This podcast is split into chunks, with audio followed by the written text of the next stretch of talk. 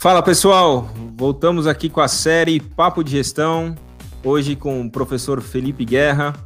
E falando de um tema aí que já falamos várias vezes, mas aqui estamos com o papo aqui do tributário, do nosso mercado contábil e falando um pouco sobre como a pandemia impactou, né, não só as empresas contábeis, mas também é lei atrás de lei, é, mudança atrás de mudança então, roda a vinheta aí que a gente vai conhecer um pouquinho de como o professor Felipe encarou aí eh, essas mudanças todas tributárias nesse período.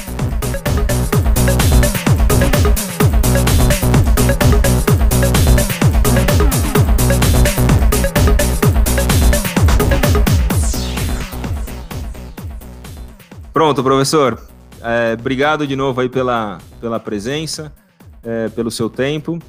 E como é que foi aí para vocês, né? A gente, eu ouvia nos grupos de contabilidade, mudança atrás de mudança, e mudança trabalhista e tributária. Tributária nem sei se teve tanto, você deve saber muito mais do que eu. Mas é cada semana, né? Tipo uma novela que fala cada mergulho um flash, né? Cada semana uma novidade. Como é que tem sido esse período, né? Porque ainda está tendo mudanças, né? Como é que foi? Como é que vocês se adaptaram e qual foi, foram os impactos aí para o seu negócio? Bom, Rafael, primeiramente agradecer mais uma vez a oportunidade de estar aqui para falar com todos que estão nos ouvindo e nos assistindo, né? E seguinte, 2020 foi um ano de muitas emoções, né? O pessoal estava é, muito ansioso para a reforma tributária, preocupado com as mudanças que a reforma tributária poderia trazer. E, na verdade, nós tivemos uma enxurrada de mudanças, de alterações na legislação das obrigações principais e nas obrigações acessórias que foi o quê? Nas obrigações principais, nós tivemos postergações de pagamentos de tributos, né? Nós tivemos vários novos prazos. E nas obrigações acessórias, o vencimento das declarações eles também foram alterados. Havia uma expectativa de que agora, em 2021, isso voltasse à sua normalidade. Mas, como a gente teve aí uma regredida no quadro relacionado à pandemia, acabou que praticamente a gente está vendo se repetir todas as prorrogações que estiveram em 2020 e agora no ano de 2021. Então, nós tivemos prorrogações relacionadas ao Simples Nacional, a data de pagamento, nós tivemos prorrogações relacionadas a obrigações acessórias, como a própria declaração do imposto de renda pessoa física, o SPED contábil, que também sofreu alteração, dentre muitas outras. É, o que é, que é importante a gente alertar aqui para quem está nos assistindo? Essa prorrogação, principalmente das obrigações principais, ela nada mais é do que um diferimento, uma postergação. Não é um perdão da dívida. Então Perfeito. é muito interessante falar disso, porque tem muitos empresários que acabam achando assim, ó, ah, não, o governo prorrogou, não preciso pagar mais não. Pelo contrário, qual é a recomendação? Avaliar a situação financeira da empresa, refletir sobre o fluxo de caixa futuro projetado, porque Hoje ela está desobrigada de fazer esse pagamento, mas vai chegar um mês, vai chegar uma competência onde ela vai ter que pagar dois. Então é importante se avaliar se eu não tenho condições de pagar agora para poder desafogar o meu caixa futuro, dar ali um fôlego financeiro para essa empresa amanhã. Então é interessante levar isso em consideração. No que diz respeito às obrigações é, acessórias, é eu tenho dito isso muito, principalmente para os meus alunos. Não contem com essas prorrogações. Corra para fazer o que tem que fazer hoje. Porque é muito fácil deixar para o último dia, correr riscos ali desnecessários e acabar sendo impelido amanhã o pagamento de uma penalidade. Então, é bom não correr esses riscos. E, e, interessante você falar isso, porque a gente postergou os impostos do ano passado, alguns, né? E, claro, a gente como eu falei nos vídeos anteriores, a gente acompanha hoje muito pelo, pela, pela contabilidade, pela DRE mesmo. Mas você olhava o caixa, você falou, opa, ficou bonito aqui, né? Paguei menos imposto, mas aí veio é, no segundo semestre, aí doeu. Aí teve meses que o caixa, assim, doeu, porque é o que você falou, eu só adiei, né? Eu não, não ganhei esse uhum. crédito.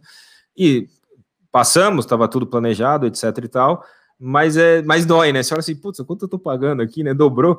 É, teve muita gente, muito cliente, ou muita gente que você conhece que caiu nessa ilusão e chegou lá e depois não tinha, e aí teve que pedir empréstimo. A conta ficou mais cara, muitos. né? No, no, final, muitos, aconteceu muito. Muitos, muitos, muitos. É um tal de fica rico, fica pobre, né? Porque o pessoal. Exato, é, exato. Deve, deveria ter pego esse momento do caixa mais é, robusto, né? E feito uma reserva, ter tomado os cuidados Muitos não tiveram, né? No, é, existem experiências positivas, né? Algumas pessoas conseguiram fazer isso. Alguns a gente até recomendou apagar mesmo com o vencimento prorrogado.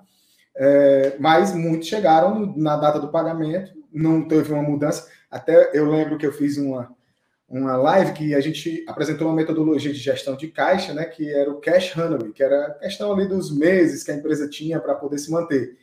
E dentro dessa avaliação se dizia assim, ó, não, se sua empresa tem fôlego financeiro para 12 meses, então ela está super bem. E a gente viu que passou 12 meses, a pandemia continuou. Então, não era tão bem como a gente estava planejando. Mas, é, então, assim, aconteceram muitas, muitas situações onde as pessoas chegaram na data do pagamento e não tinham mesmo dinheiro para pagar, nem o do mês, nem o prorrogado. Então, aí tiveram que recorrer a um dinheiro mais caro, né? Como a gente disse, que é o empréstimo, Exato. O financiamento, seja lá qual for.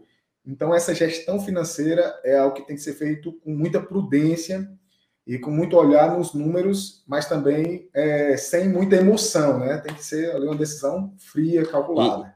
E, e, e, eu vou falar um absurdo, parece absurdo. Às vezes, se você não tem essa governança, é melhor pagar, né? Olha que é absurdo, né? Porque em termos é. de caixa não faz o menor sentido. Né? Até porque, você pode dizer isso melhor que eu, a maioria esmagadora das empresas não deve nem ter provisão de caixa, né? Ou seja, putz, eu tenho esse dinheiro, se acontece isso, se eu mando gente embora, ou seja, quer dizer, isso com certeza não é uma realidade do mercado, né? Com certeza, Rafael. Se você tem ideia, eu vi um estudo, não vou saber citar a fonte exatamente agora, mas eu acho que é fácil encontrar no Google, de que a vida financeira, o caixa das micro ou pequenas empresas, a média mundial é de 28 dias. No Olha Brasil, só. esse número ainda é menor. Então, assim.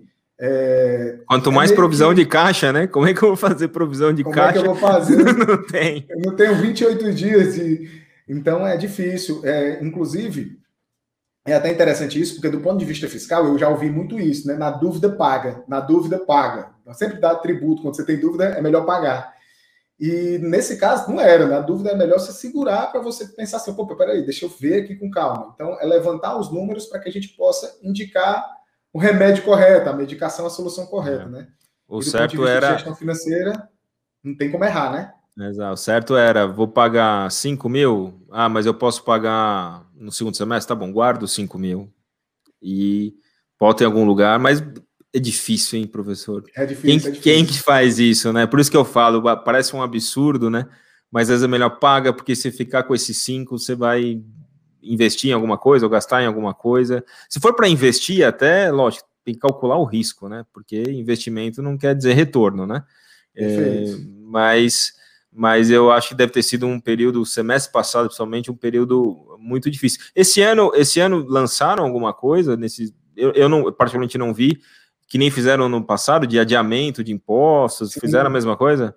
E nós tivemos prorrogação do Simples Nacional, mais uma vez, nós tivemos três competências que foram prorrogadas, março, abril e maio. Nós tivemos também é, alguns benefícios aí do governo, né? nós tivemos recentemente a questão do bem, do benefício emergencial, que fala ali das suspensões, da redução de contratos, de jornada de contratos, é que trazem uma proteção ali dos empregos, uma possibilidade de que o empresário ele tenha pelo menos um, uma caixazinha de ferramentas que ele possa abrir ali e dizer assim, Sim. cara, vou tomar essa medida ou essa outra. Mas assim, nada, nada, Rafael, e aí fica aqui uma, uma dica, inclusive para os contadores que estão nos assistindo, nada substitui uma eficaz gestão financeira nesse momento. E aí, nesse aspecto, os contadores têm a faca e o queijo na mão. Por quê? Porque eles têm acesso a todos os números, eles têm a oportunidade de, tarem, de estarem mais próximos dos seus clientes para auxiliar nesse aspecto, e sem dúvidas, você se predispondo a estar à disposição, você acaba se tornando, dentro até mesmo da priorização de pagamento desse empresário, como uma prioridade, né? Você está ali sendo visto, lembrado, e com certeza ele vai poder ali também é, lhe priorizar do ponto de vista de manutenção dos seus honorários.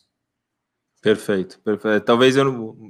Bem legal saber, talvez eu não. A gente é lucro real aqui, então talvez eu não soube.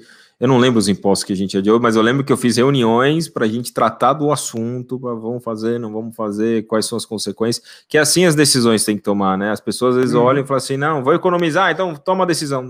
Às vezes não é só isso, né? Tem que analisar todos, todos os aspectos e as consequências dela, né? Então, e aí é o que você comentou, o papel do contador nessa consultoria, né, nessa ajuda, nessa de dizer os prós e os contras da decisão do cliente, né?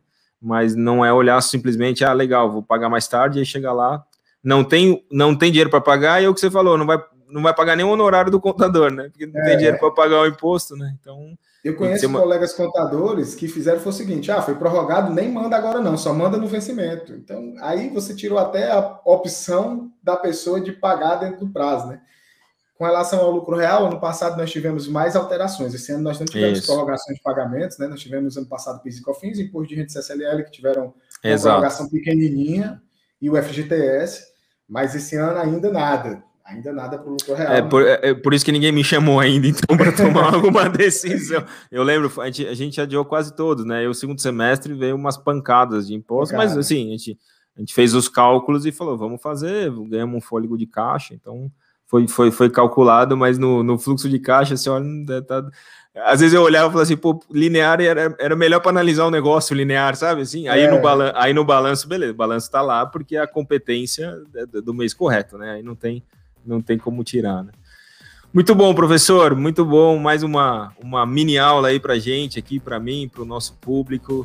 Muito obrigado pela sua disponibilidade e tomara que você seja o primeiro aí de muitas séries aí que a gente possa gravar.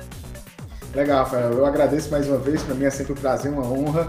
Eu gosto muito de falar sobre contabilidade, sobre tributos, então é algo realmente muito prazeroso e agradeço mais uma vez a parceria do Gesta, parabenizar o pessoal aí, todo o pessoal que está trabalhando para poder fazer aí com que esse momento aconteça.